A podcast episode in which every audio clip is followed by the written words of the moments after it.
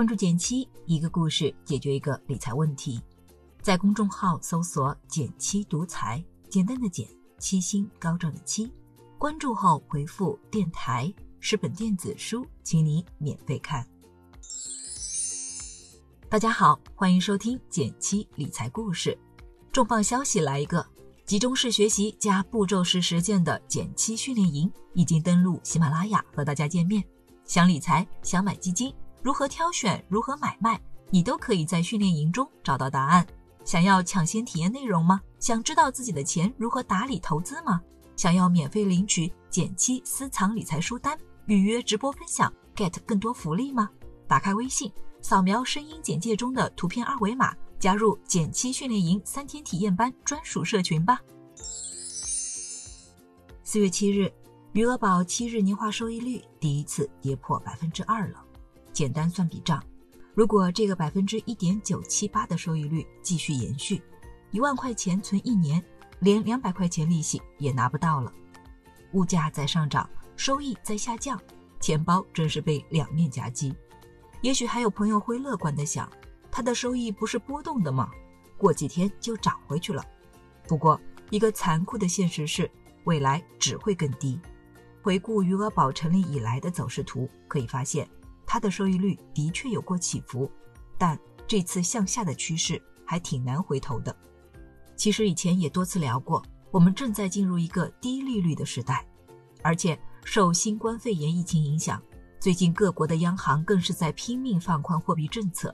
为经济提供流动性，中国央行也不例外。最近一个月降准了两次，也调低了七天逆回购的利率。今年预计还会有进一步的宽松政策。最能代表货基收益的三个月同业拆解利率，从春节前百分之两点八左右的水平，现在掉到了不到百分之一点八。这些动作和余额宝有什么关系呢？余额宝本质上是一款货币基金。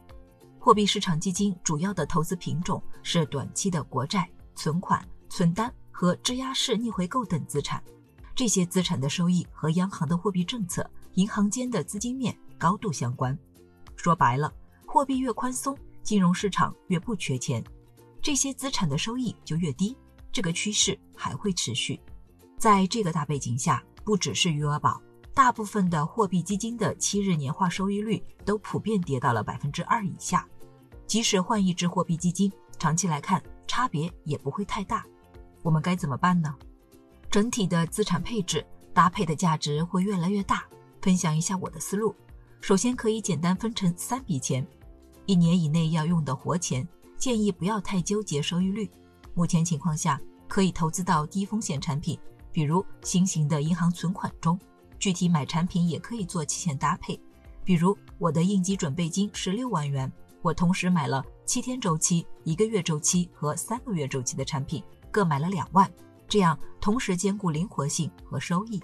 一年内用不上的钱，可以考虑配置一些债券基金，追求百分之四到百分之六左右的年化收益，还是比较有机会的。另外，完全不想冒险的朋友，可以考虑更长期限的银行存款或者大额存单，比如工商银行最近针对二十万起存个人大额存单。三年年利率达到了百分之四点零一五，而五十万起存的个人大额存单，三年年利率也达到了百分之四点一二五。别看现在可能还跑不赢一些中低风险的银行理财，但也许两年后，银行理财跌破百分之四了，这样安全的大额存单依然能够保持百分之四以上的收益率。除此之外，货基的收益降低之后，预计银行理财子公司、券商资管、基金公司。都会针对这块投资刚需发力。我注意到一些机构已经开始推出一些债券打底、搭配较低比例的偏股类产品的固收加理财概念。这个加的策略还是很丰富的，可以加股票、加可转债，甚至加股指期货等等，力求在追求稳健的同时，也能博取更高的收益。目前我看到这类产品的年化收益能做到大概百分之六到百分之七，甚至更高。当然，风险也会比纯债基金略高一些。三年以上不用的长钱，一部分可以考虑通过短期承受更大的波动，多冒一点险，长期赚取更高的收益。投资一些权益类产品，比如基金、股票。另外，求稳的朋友配一些年金险，目前长期锁定接近百分之四的收益率还是可以做到的。其实，这个搭配的本质是对我们的钱做好风险隔离，三年内要用的钱满足生活需求为主，老老实实投一点中低风险的产品。今天聊的主要是这个方向。三年以上用不到的钱，要用睡得着的状态去投资，能冒风险的部分，不如用短期波动换取更高收益。好了，今天就到这里啦。右上角订阅电台，我知道明天还会遇见你。微信搜索并关注“减七独裁，记得回复“电台”，你真的会变有钱哦。